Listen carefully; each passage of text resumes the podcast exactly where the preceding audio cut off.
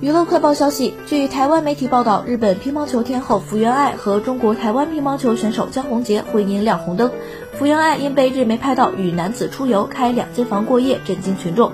她不否认与江宏杰现况要再讨论，对自己草率行为很抱歉。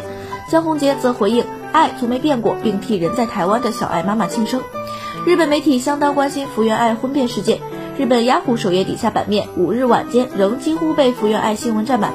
其中一则日媒报道指出，今年三月十一日是日本大地震十周年，活动主办单位原本邀请福原爱发表演说，不过主办单位二月二十四日在推特分享的福原爱演讲影片，现在被发现遭到删除下架，但还能在 YouTube 上看到。对此，主办单位否认受到婚变新闻影响，对于未来在 YouTube 的影片也尚未有进一步处理方式。而本来由福原爱担任大使的日本桌球 T 职业联赛将于十日召开理事会。至于小爱事件是否会对联赛形象造成影响，目前也没有相关消息。